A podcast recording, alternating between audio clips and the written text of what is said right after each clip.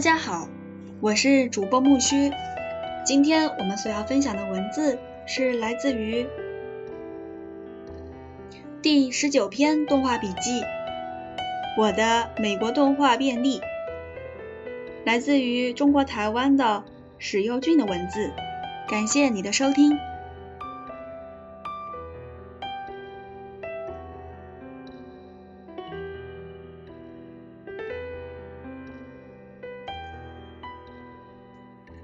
记得在一九九六年，我刚学院的动画研究所时，在学院的戏院里第一次看到了由约翰和费斯·胡布里夫妇制作的《月光鸟》（Moonbird），当时真的非常感动。这是一部艺术性相当高的动画短片，没有迪士尼的影子，也与许多欧洲的实验及艺术动画很不一样。它真实录下小孩的对话。加上个人风格很强的水彩动画，充分让这部曾在1959年得到奥斯卡最佳动画的短片，在大荧幕上展现了动的艺术。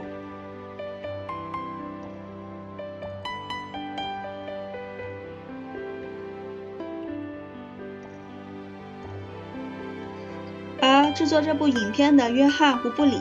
早期曾参与过迪士尼的《白雪公主与小鹿斑比》的动画美术。后来又颠覆了迪士尼，创立了美国联合制片公司 UPA 的艺术动画先驱者。他充分代表着美国文化冒险与创新精神。美国的动画从无到有，到成为傲视群雄的动画王国，就是因为不断的有像胡布里一样的人物在历史上诞生。美国的动画深植于一般大众的记忆里，无论是商业或非商业。他们深深影响着世界美术与影像的发展。但是，美国动画之所以还能够有今天，是从什么时候开始的呢？让我们追溯到第一次世界大战之前，黑白无声影片的时期。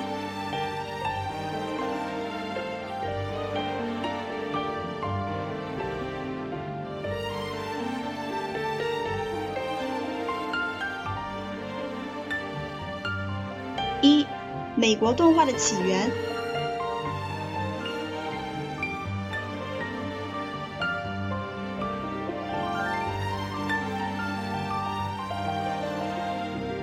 在法国影像魔术师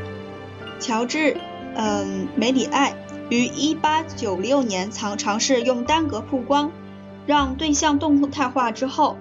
动画在美国慢慢开始满酝酿。许多漫画与插画家开始纷纷加入这个会动的动画市场。詹姆斯·布雷克顿 （1875-1941） 就是其一，他是这个无声电影时期的重要人物。他的作品《奇幻的图画》运用定格运转 （stop action） 的实验，也是动画最初发展的源头。他在1906年制作了《滑稽脸的幽默像》，运用了定格动画。粉笔与剪贴动画的技法，虽然这部片子还是以运用影像特效为主，只有少量的动画在其中，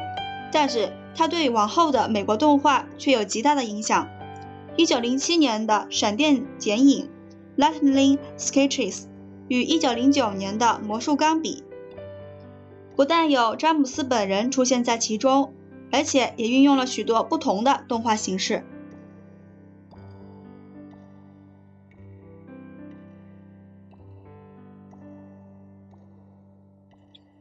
紧接在布雷克顿之后，另一个影响美国早期动画很深的是温瑟麦凯。麦凯早期最出名的漫画于1905年发表的《小尼莫嗯梦境历险》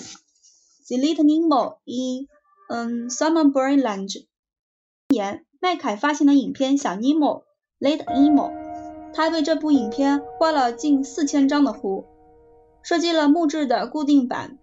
以作为动画的准线，并且与定时器来计算每一秒的每一秒钟画图的动态。随后，他制作了一只蚊子的故事。一九一二，与恐龙葛蒂。一九一四，在呃卢西塔尼亚号的沉没。一九一八，一篇中，他开始运用胶片以节省重复画背景图画的工程。温瑟麦凯虽然不是一个第一个发明动画的人。但却是第一个为动画产业下定义的人。他的动画技术在往后的二十五年中几乎无人能及，为此他被堪称为动画的先知。他的才华与贡献远远超越了他自己的年代。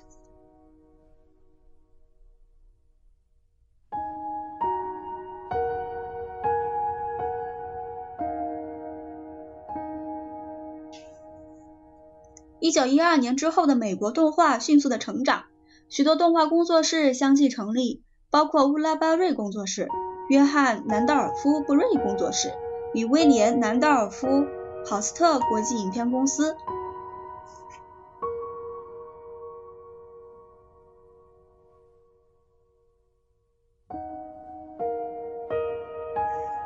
成立拉乌巴瑞工作室的拉乌巴瑞于一九一三年在纽约市开始。自主工作室，这是美国第一个专业的动画工作室。之后，他与查尔斯·鲍尔于1916年成立了巴瑞·鲍尔工作室。拉乌·巴瑞在动画史其上其中一样重要的贡献是他发明了后来广泛被运用的动画定位钉 （Pendings） （Pendings），也就是第一套固定动画纸张的系统。同时，在巴瑞公司工作的麦克斯·弗莱舍发明了逐格转描机。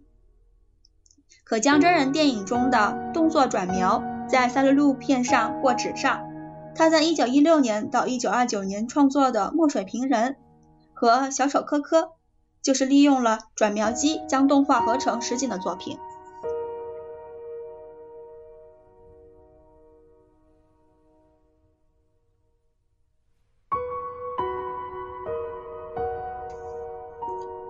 创立约翰·南道尔夫·布瑞工作室的约翰·南道尔夫，在他第一个动画影片《艺术家之梦》于1913年发行之后，开始与其他艺术家合组工作室。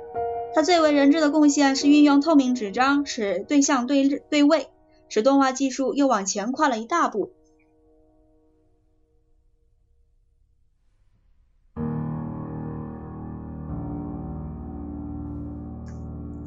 威廉·南道尔夫·豪斯特国际影片公司，简称 IFS，成立于1915年。他跟约翰·南道尔夫·布瑞买下动画胶片技术的版权后，自1916年开始发行动画影片，其中许多发行的影片是根据豪斯特报系的连环漫画，如《疯狂猫》和《快乐的阿飞》。值得一提的是，《疯狂猫》这个由乔治·赫利曼198。一八八零到一九四四所发行的连环漫画，深受许多艺术家与知识分子所喜爱。有些人甚至称它为二十世纪伟大的艺术之一。而威廉·豪斯特则是《疯狂猫》的忠实观众。大约于一九一八年，在威廉·豪斯特的带领下，《疯狂猫》开始跃上大屏幕。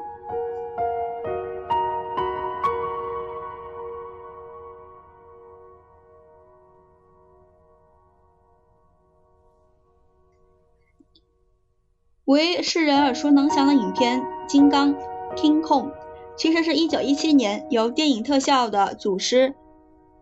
威利斯·欧布莱恩所创造的。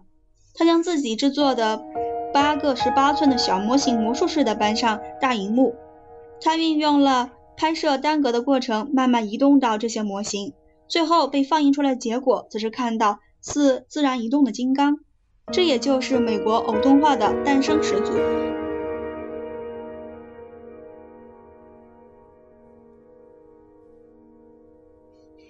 大约与《疯狂猫》同一时期出现的《菲利猫》，也是在1920年问世。这个后来为美国大多数人耳熟能详的动卡动画卡通，是出自于派特·苏利文的工作室奥托·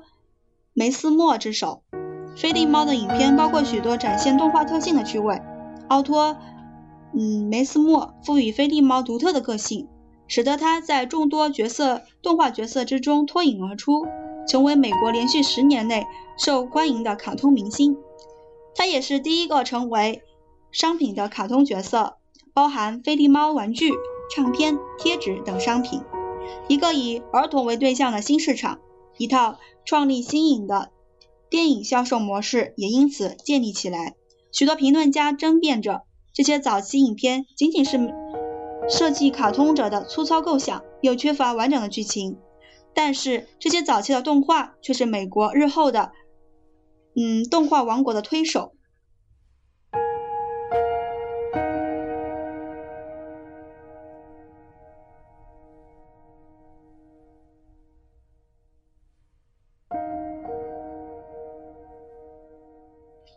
二好莱坞动画王国的建立。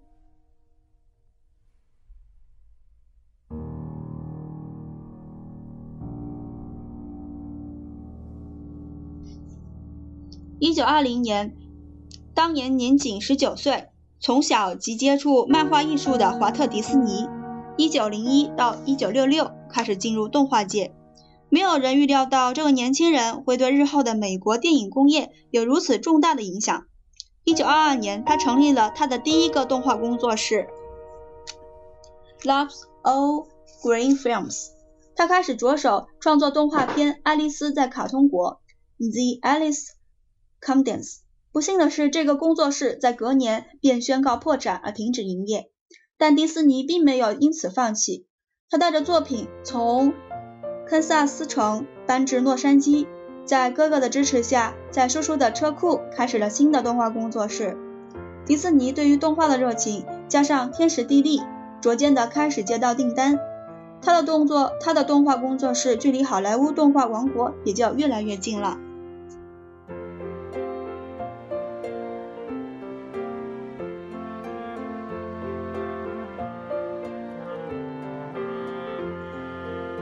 一九二七年，电影界发生了一个重大的转变，也就是声音和影像的结合。两年后，同样引起到动画的制作。迪士尼即是第一个尝试将同步配乐带入动画片《蒸汽机威力号》的人。卡通明星米老鼠也是在这部影片中首度登场。这部影片的票房相当成功，迪士尼也因此名声大噪。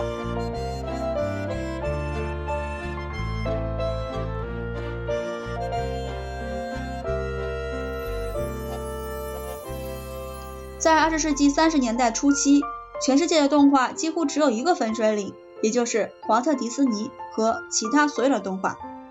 米老鼠的成功让动画人物成了除了卓别林外最受欢迎的电影明星。当时迪士尼片场的标准成为其他片场衡量动画影卡通影片出品的指针。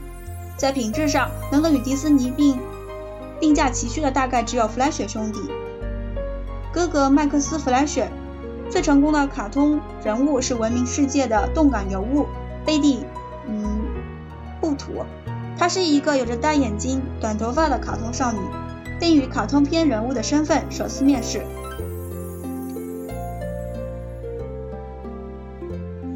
贝蒂·布普盛行于1930年至1939年间。除了贝蒂·布普之外，弗莱雪另一个成功的动画系列是大力选手波派。波派在三十年代深受美国大众的欢迎，其程度甚至可和米老鼠抗衡。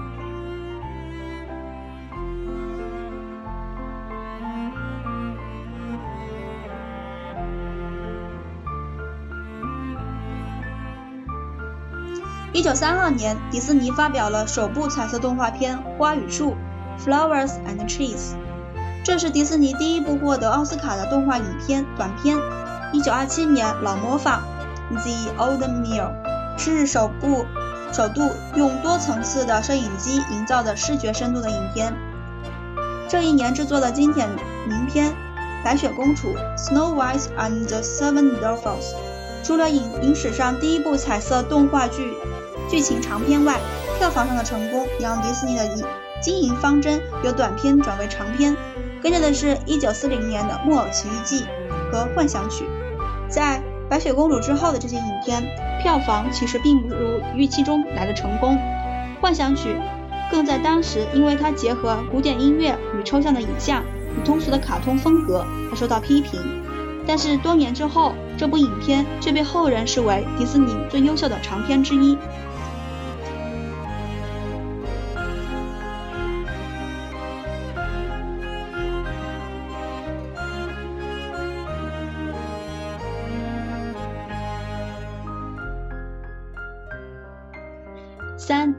秀崛起。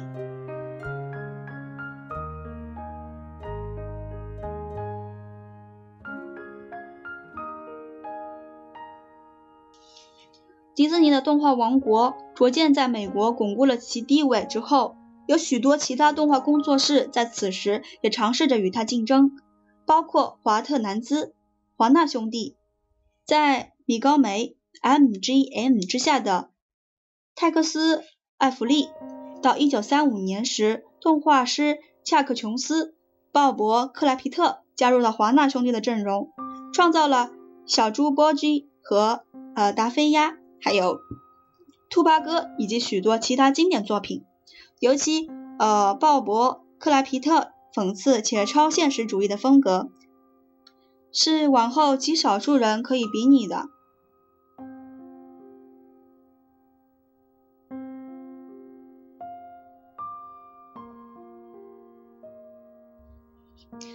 二十世纪二十年代至三十年代的欧洲出现了许多重要的抽象动画家，如奥斯卡·费辛格、连莱、若曼·麦克拉伦等大师。同时期的美国大概也就属玛丽·艾伦·别特。玛丽·艾伦的作品，如同许多实验抽象动画家一样，鲜少为人所知。他从一九三四年到一九五九年，总共制作了十一部抽象动画短片。如同步运转与恐怖运动，他与当时少数画家一样被排除在艺术或电影的领域外，但是他们对于后世无论是实验动影电影、前卫艺术或动画的影响都是不容置疑的。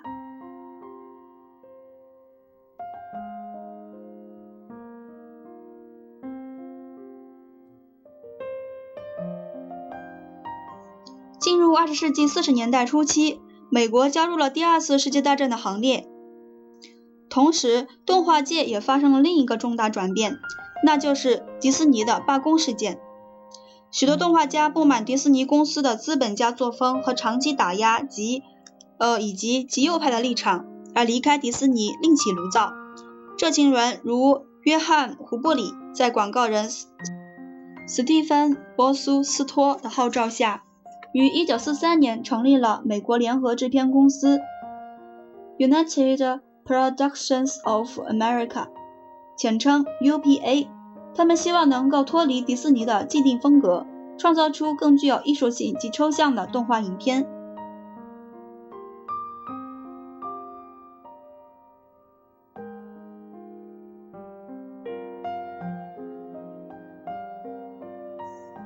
力带领动画进入另一个新境界，它所带来的冲击一直持续到二十世纪五十年代。UPA 的开启虽然只是少数人的资金成立，但是这群年轻艺术家靠着他们的热情，不分日夜的工作，在资金不足的情况下，他们使用有限的动画格数，但以强烈的故事内容加强作品。没有多久，他们的作品如《马古先生》（1949） 和《波音波音》。一九五一开始频频得奖，到一九五三年，UPA 对于好莱坞动画风格的影响已是不容置疑了。许多动画影片已经离距离远离了二十世纪四十年代的写实风格，而倾向较单纯的艺与艺术化。它改变了人们以往对动画的看法，其画风自然也影响到迪士尼的风格。最明显的作品是后来也获得奥斯卡影片的《嘟嘟、嘘嘘、砰砰》和《东东》。一九五三，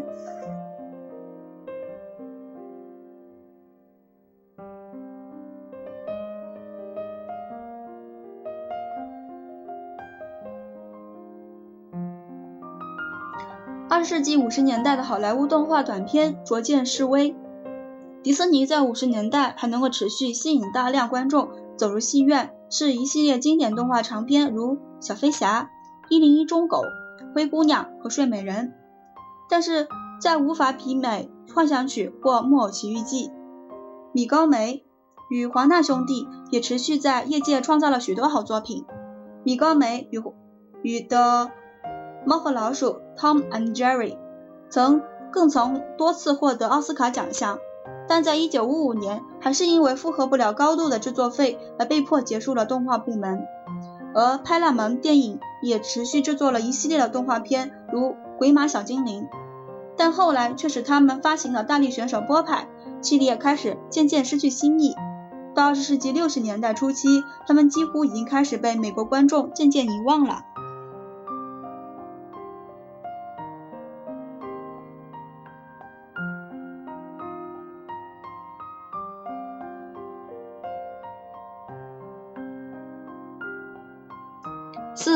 美国动画的失落期和电视时代的来临。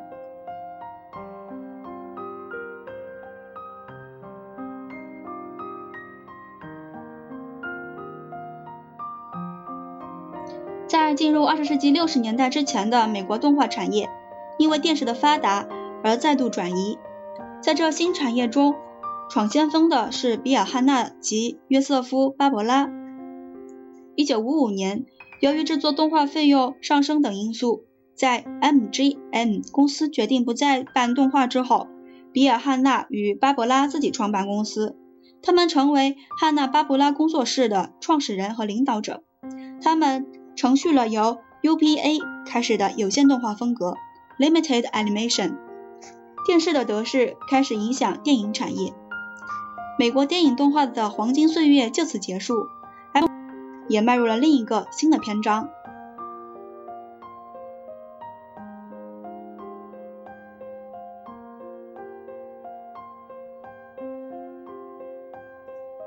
汉娜·巴伯拉制片公司1957年制作首部动画系列片《罗夫和瑞蒂》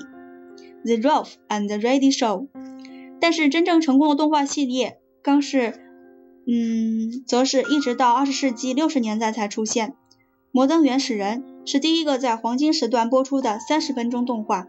但是这个黄金时段并未能给其其他节目，嗯，高收视。之后，汉娜巴巴伯拉公司努力将方向转移到逐渐成长的星期六清晨时段，也是日后成为美国小孩固定收看周六晨间动画 （Saturday Morning Cartoon），成为电视的制作时间短促而导致制作过程简化。公司大多以有线动画方式，数量低、成本快、快速生产为其特色。电视卡通的大量生产导致了质量的迅速减退，所以到了二十世纪七十年代。美国动画已经沉沦了一个令人窘困的地步了，UPA 则成为这种情况下第一个牺牲品。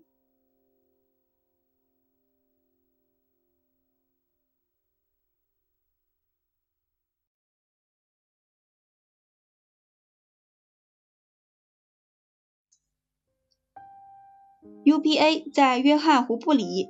恩恩斯特·平托夫等艺术型作家离开后。动画作品品质逐渐下滑，进而转向电视市场，但是转型并没有太成功。他们制作的动画系列片《马古先生》与《迪克·崔西》品质不稳定，严重打击了收视率，也让 UPA 一蹶不振。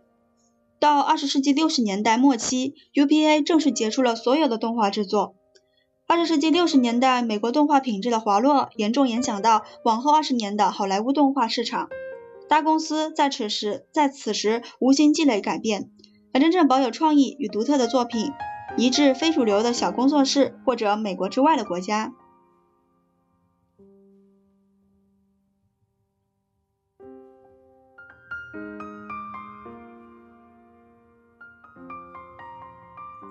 一九六一年，华特迪斯尼帮助建立了加州艺术学院 （California Institute of the Arts），简称 KS。建立这个学院是迪士尼一个慷慨姿态，更是精明的投资。卡尔斯从此为迪士尼注入了许多心血与创意。卡尔斯同时成为二十世纪九十年代美国动画复兴的一个非常重要的角色。二十世纪六十年代，迪士尼作品如《欢乐满人间》《森林王子》持续为这个动画王国赚进许多资金。建立这个王国的华特迪斯尼于一九六六年辞世。华特迪斯尼过世之后的迪斯尼公司群狼无首，这些负面因素反映在他们后来制作的影片《猫儿历险记》与《罗宾汉》。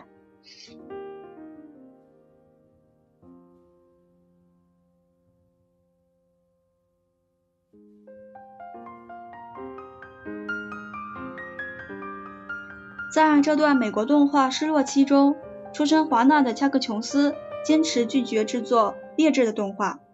他自组的公司十二塔之公司 Tower Twelve Productions 与米高梅制作的《猫和老鼠》Tom and Jerry 系列却成绩平平，于是他们开始做单集的精致动画特别节目，其中最经典且脍炙人口的作品是《耶诞怪谈》How the Grace Stones Christmas。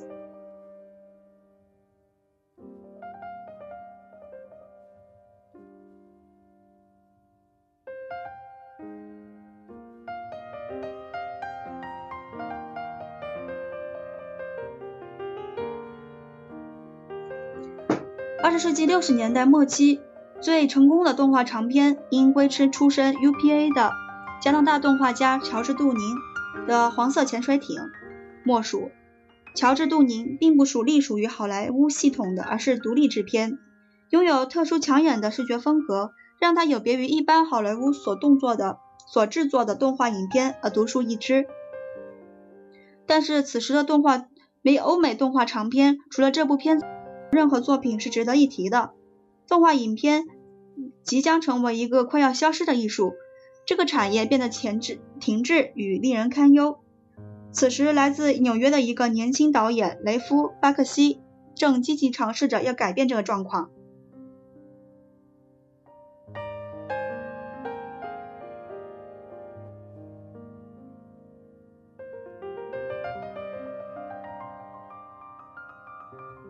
雷夫·巴克西制作了第一部限制级的动画长片《怪猫菲利兹》。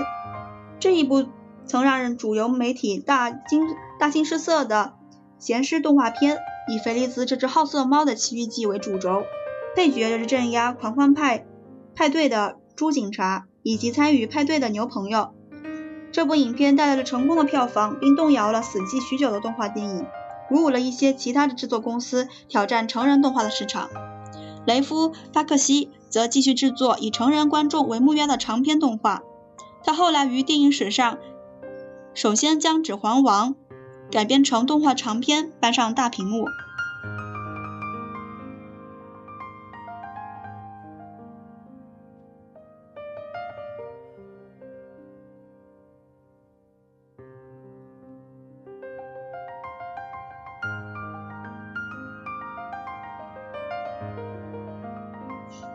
步入二十世纪七十年代的好莱坞动画市场，在经过几番的挣扎与尝试，勉强有几部独立影片的动画产生，如《海底沉舟》，由加拿大、英国合作的《重金属》，与迪士尼的《救难小英雄》。美国的电视动画系列片则完全以儿童观众为重心。而在迈入二十世纪七十年代之前，观看周六晨间卡通《Saturday Morning Cartoon》。成为每个美国孩童必备的一种仪式。汉娜波巴伯拉公司已完全的虏获这些儿童的心，也几乎占据了独占了电视卡通市场。大量的动画片系列让汉娜巴伯拉公司无心在品质上求精进，导致电脑动画的品质每况愈下。美国电视动画市场持续进入更低迷的状态。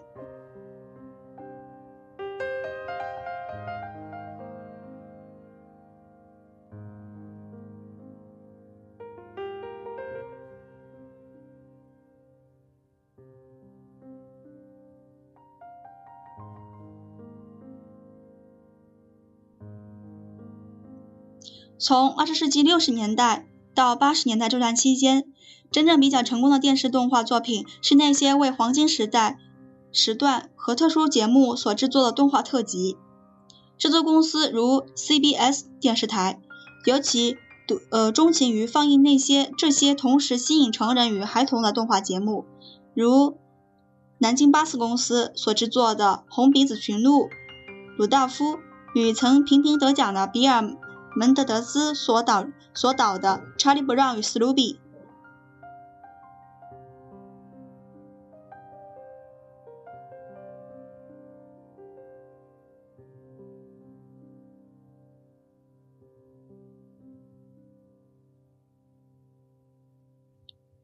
但是真正赋予动画新生命与艺术性较高的作品，却是那一些鲜为人知的独立动画短片。当好莱坞的动画片逐渐褪色的同时，许多独立制片的动画动画家持续探索实验动画的可能性，并带领动画进入一个艺术的新领域。许多短片如马纽南制作的《斑比遇上哥吉拉》，由于平托夫可斯堡所制作，不但让奥斯卡的动画短片奖项存活下来，更带给了二十世纪八十年代需求极大的动画产业新的契机。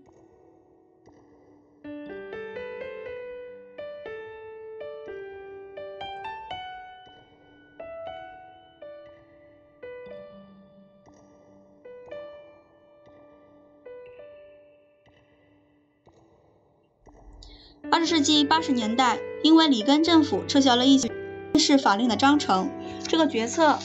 大大的改变了电视节目以往的标准。何谓教育性节目也重新被颠覆。广告与玩具厂商此时利用了这项改变，结合了电视卡通的节目，成功的为市场开辟了新领土，包括特种部队、变形金刚等，果然吸引了众多年轻嗯族群。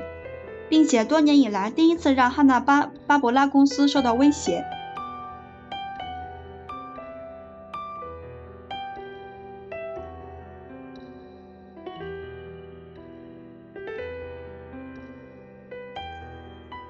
二十世纪六十年代到八十年代的这段期间，日本的动画对北美的动画市场也开始产生影响，如六十年代的《铁臂阿童木》，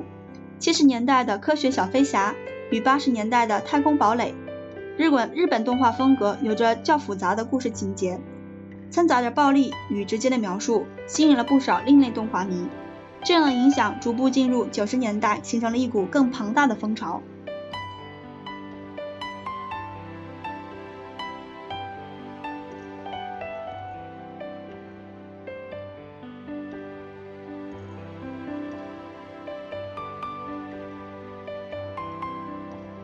二十世纪八十年代，由于音乐录像产业的提升，MTV 电视音乐录像带成为新时代的潮流。许多 MTV 的制作运用了艺术及实验性很高的动画。MTV 的流行不但给影像工作者与动画家一个较大的发挥空间，也让观众了解到，除了劣质的周六晨间卡通之外的动画，原来还有其他的可能性。当时许多的经典 MTV 包括啊哈合唱的《接受我》。Take on me，彼得盖博 Peter Carpos 大锤子，滚石合唱团的呃姚盖托里多。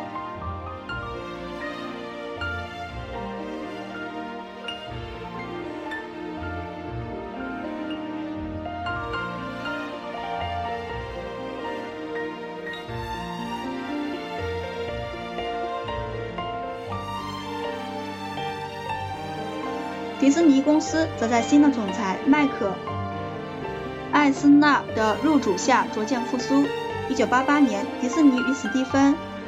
斯皮尔伯格合作了一部由罗伯特·格米斯奇导演、查理德·威廉姆斯任动画指导的卡通与真人合成长片《谁陷害了兔子罗杰》。这部影片不仅赢得了票房长虹，也振兴了低迷许久动画市场。为迪士尼赚进了大把钞票，并且再度唤起了大众对于传统动画的爱好，影响着一直持续到今天。有关动画的历史突然就成为了备受重视的题材。几位年龄较长的、较长的动画元老，如恰克·琼斯与菲利兹·弗朗列、弗列朗，在长期忍受忽视后，终于再度受到观众与同行的重视。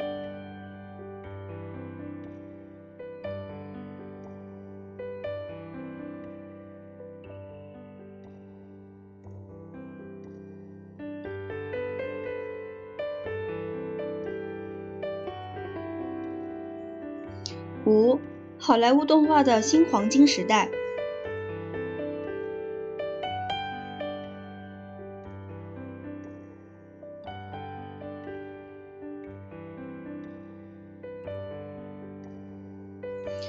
迪士尼继《谁陷害了兔子罗杰》之后，制作了《小美人鱼》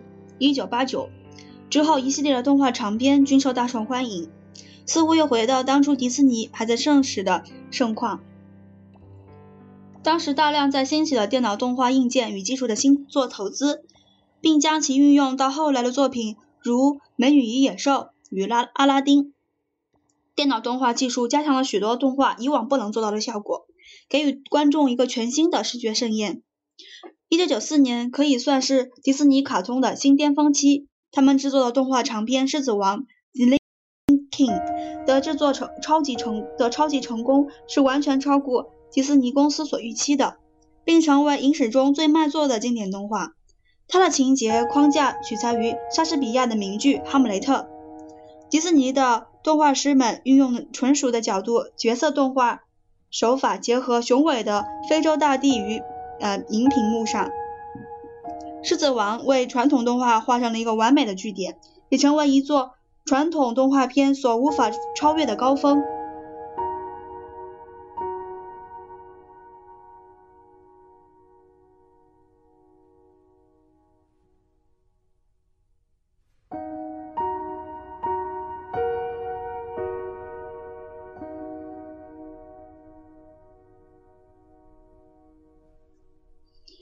十世纪九十年代，迪士尼开始推动长久为他们所忽视的电视卡通领域，所制作的《小熊维尼历险记》（The New Adventures of Winnie of the Palms）、《妙妙熊》以及《唐老鸭俱乐部》一系列的动画系列片都颇为成功，巩固了迪士尼在电视动画的地位，也是迪士尼第一次为电视动画系列片投资大成本，并赋予电视卡通新生命。他同时透过有计划的回放而收回成本，紧接着推出《夜行神龙》动画系列片，从1994年到1997年间播出。播出后十年来，在世界有相当多的支持者，许多评论家都视其为迪士尼出品的电视动画系列片中艺术性最高的作品。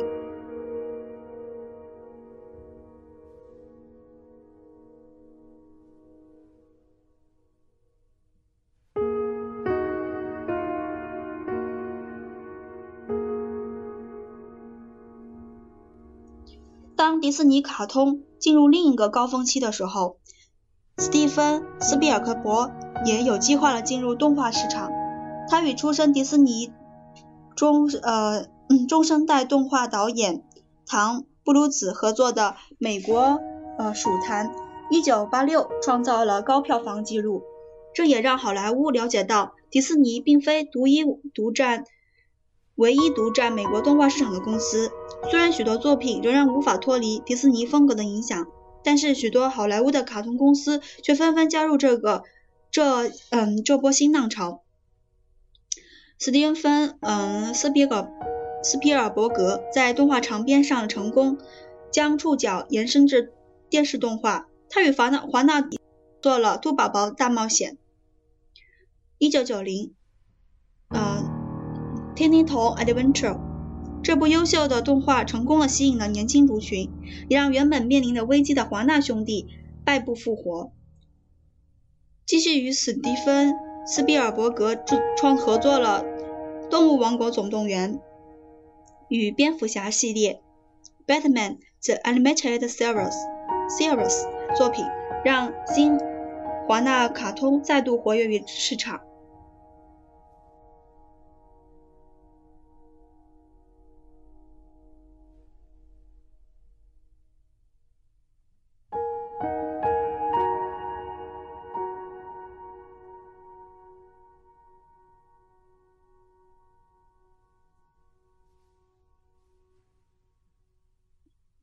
六成人动画，二十世纪九十年代的崛起，却由另一个动画新浪潮来带动，主要是针对这个公司过去被忽略的成人市场。由迈特·葛罗宁所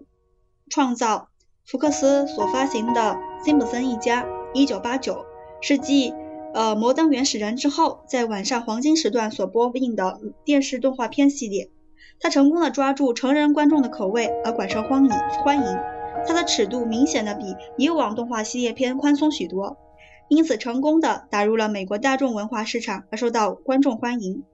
辛普森一家成功之后，1991年，尼克罗迪公司更大胆的制作了完全与传统周周六晨间卡通背道而驰的《梅恩与史蒂皮》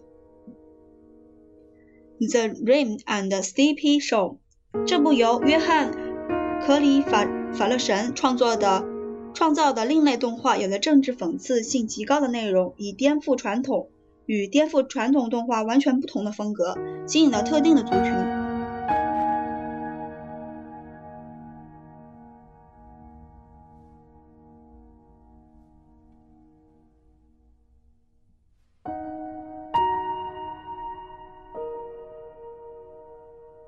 随着二十世纪九十年代的动画复苏。一向被人忽略的实验动画也渐渐浮出台面，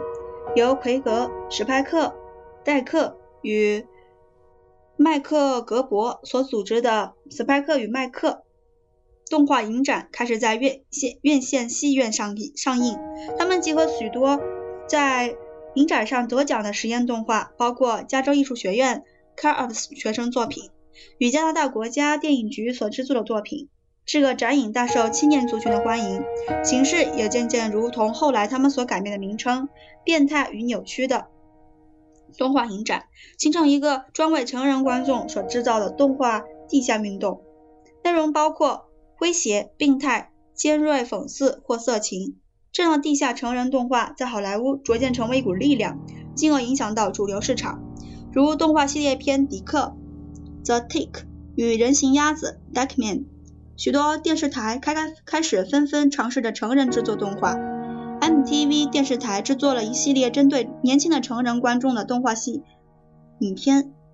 如广受年轻人欢迎的《憋死与大头蛋》。但最为成功的成人动画应首推《南方公园》（South Park） 片中特殊的可爱造型、时成诙谐的对白，加上针对反映时事与讽刺政治的尖锐内容。虏获了大量开通民主的美国观众群。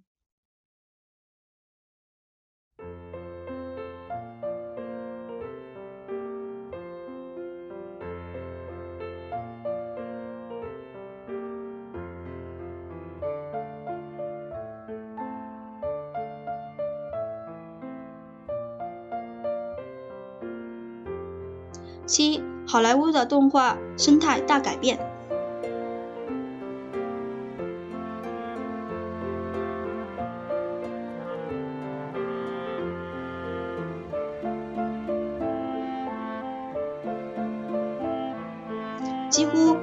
迷昏了二十年的美国动画产业，终于二十世纪九十年代觉醒。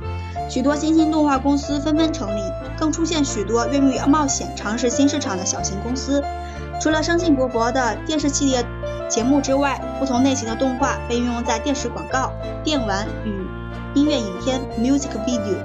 开始威胁到独霸电视动画多年的汉娜·巴伯拉公司。无法再与市场竞争，而被时代华纳 （Time Warner） 体系下的透纳传播公司并购。不止汉娜·巴伯拉公司无法跟随这股潮流转型，以往美国最大的三家电视台 （ABC、NBC 和 CBS） 也发现自己渐渐开始失去跟随他们常年的忠实观众，很难对抗新崛起的有线电视台如尼可罗迪、迪士尼电视频道与。嗯，Disney Channel 与卡通电视网 Cartoon Network，ABC 电台没有多久的就被迪士尼公司并购了。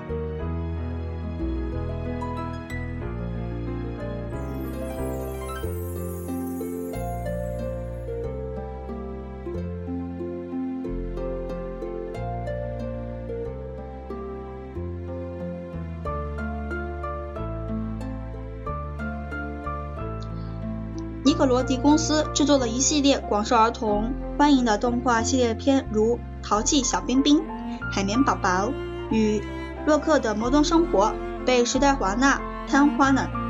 买下的汉汉娜·巴伯拉公司则开始注入新血。新风格的动画在不久后出现，如《飞天小女警》《The Powerful Girls》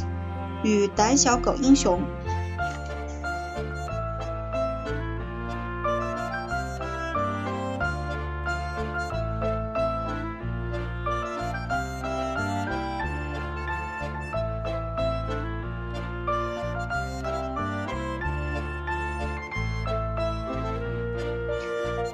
纪九十年代的动画生态改变还有个重大的因素，就是电脑动画的新风潮。随着电脑科技的突飞猛进，电脑动画与特效开始被大量的运用在剧情与动画影片中。很快的，它开始霸占了好莱坞的市场。没有多久，完全由电脑动画所制作的电影动，而开创了先锋还是迪士尼。从最早运用部分电脑动画于一九九一年的《美女与野兽》（Beauty and 呃，Beast 与1992年的《阿拉丁》，到1995年，迪士尼与皮克斯公司合作了第一部完全由电脑动画所完成的长片《玩具总动员》（Toy Story）。这部影片果然众望所归的赢得票房与评价，带领美国动画进入新的纪元。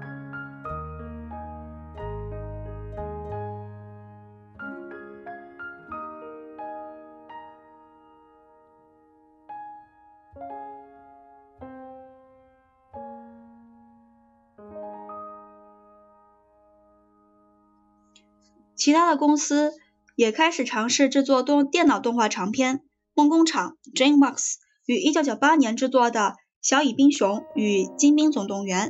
未尽理想，但同时但同时期皮克斯制作的《虫虫特工队》与《玩具总动员2 Toy Story 2》打败，直到2001年《怪物史莱克》才扳回一城。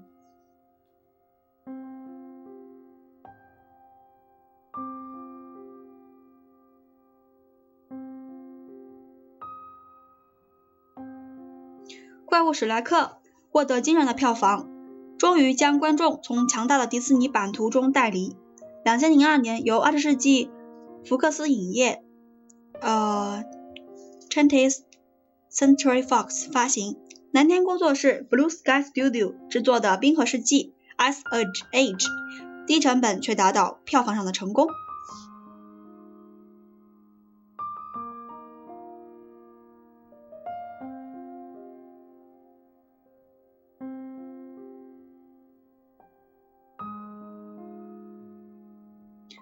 CGI 电脑特效在电影上的运用逐年增长。两千零二年，乔治·卢斯卡卢卡斯的《星球大战》二部曲《克隆人全面进攻》（Star Wars: Attack of the Clones） 运用了大量仿真、嗯仿造真人与实景的 CGI 电脑特效。这时的电脑特效技术成熟到已经让人无法再分辨虚实了。用 CGI 电脑特效来模拟真人，如在呃《星战前传》。幽灵的威胁，《Star Wars》的中的贾贾宾克斯这个角色，在《指环王》二部曲《双城奇谋》中的咕噜角色，虽然他们已为观众所接受，但还是以稀有独特的形式出现。这以全片以 CGI 电脑特效制作的影片出来，还有几年的时间。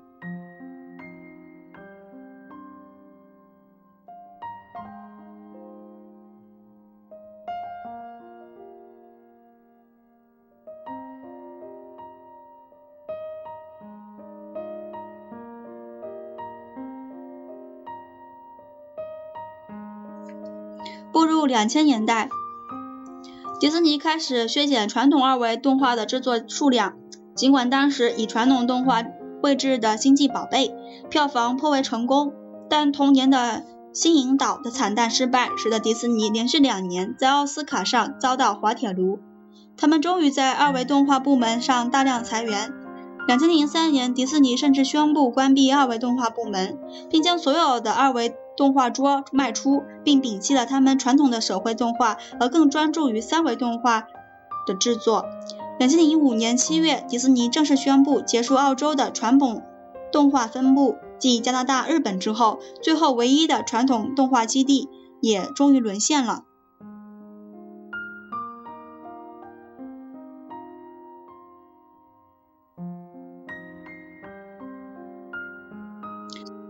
信传统二维动画仍是电视卡通的主流，并继续存活在广告或音乐影片中。但也有许多评论家认为，传统动画已近尾声，永远都不会再有白雪公主 （Snow White and the Seven Dwarfs） 时期的盛况，更有可能成为历史。当然，也有人不同意这种说法，包括电脑动画霸主皮克斯公司、热爱传统动画公司的。动画的公司与动画家们仍然努力地企图复兴这门艺术。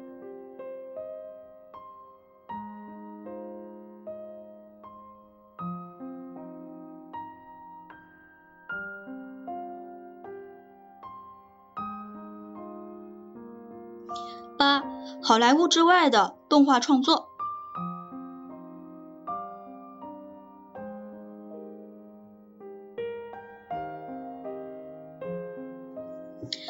动画大师诺曼·麦克拉伦也是加拿大国家电影局 （National Film Board of Canada） 动画部的创作创始者。他曾经在1950年说过：“动画这门技术指的是并不是会动的画，而是被描绘出来的动作之艺术。每个画面彼此之间所产生的效果，比起每个画面本身的效果更为重要。因此，动画是针对暗藏于画面之间的空隙加以操控的艺术。”已过世的朱尔斯·恩格尔，加州艺术学院 （CARS） 实验动画系的创始主任，以及美国联合公制片公司 United Production of America（ 简称 UPA） 公司的艺术家们曾说过：“实验电影是有意要造成冲击，针对新颖的各种呃时尚未完成的、为下定义的对象进行实验。动画这门艺术常魔术。” Magic，它有着令人无法抗拒的吸引力及不可限量的可能性。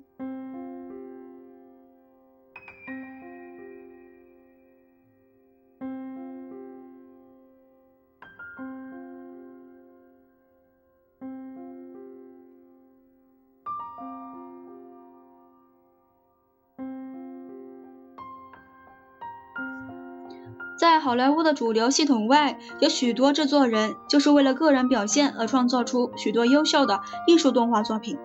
这些非盈利性的动画作品，除了在影展、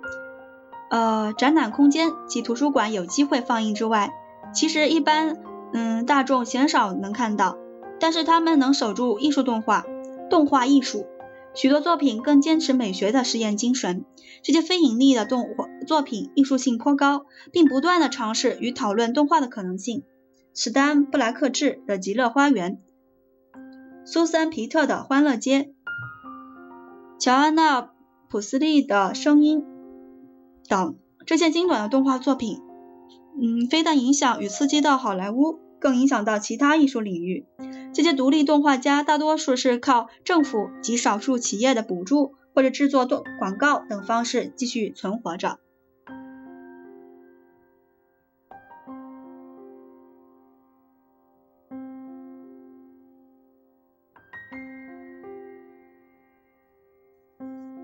许多小型的动画公司与工作室也会尝试艺术与实验性较高的制作，他们会聘请这些。做过实验动画或艺术动画为主的导演，或制作一些属于自己风格的作品，如艾克米影像，以及在1971年成立的鸭子工作室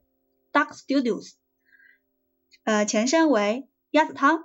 （Duck Soft Studios）。他们雇佣许多在世界各地独自独立制作的动画导演，将他们强烈的艺术风格带入广告、MP、MV，甚至电影中的部分特效，如。艾克米影像所聘请的麦克·杜多克·威特、比尔·普莱顿，标子工作室所聘请的穆林·西武、凯西·史密斯，都是长期制作独立动画短片的优秀艺术家。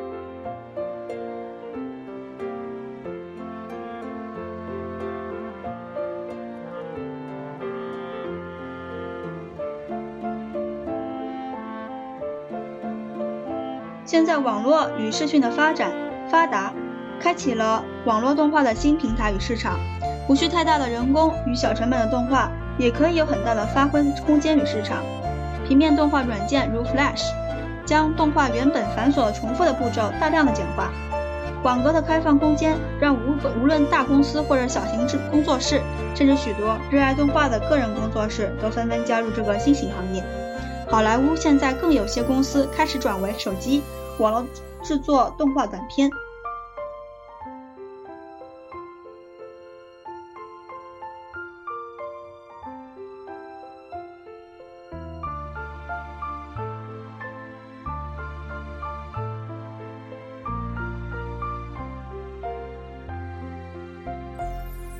九，好莱坞动画的未来与展望。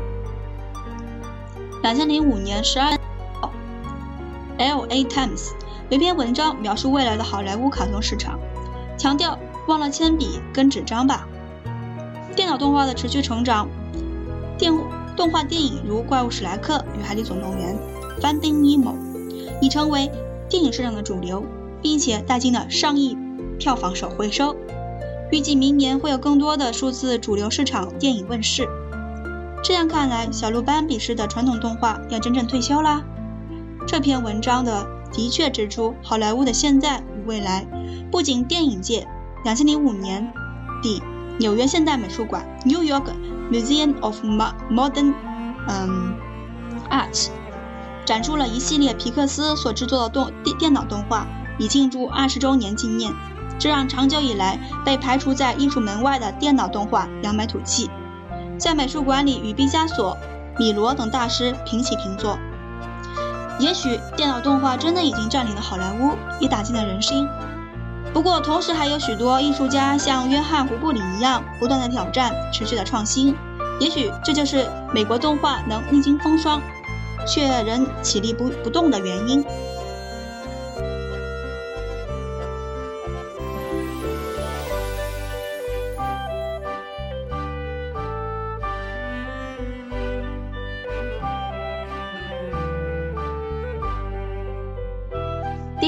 篇动画笔记，我的美国动画便利就分享到这儿啦，感谢你的收听。下一期我们所要期待的是第二十篇动画笔记，英国动画的文艺复兴，由英国的真 P 林所写。感谢你的收听，我们下期再见，谢谢。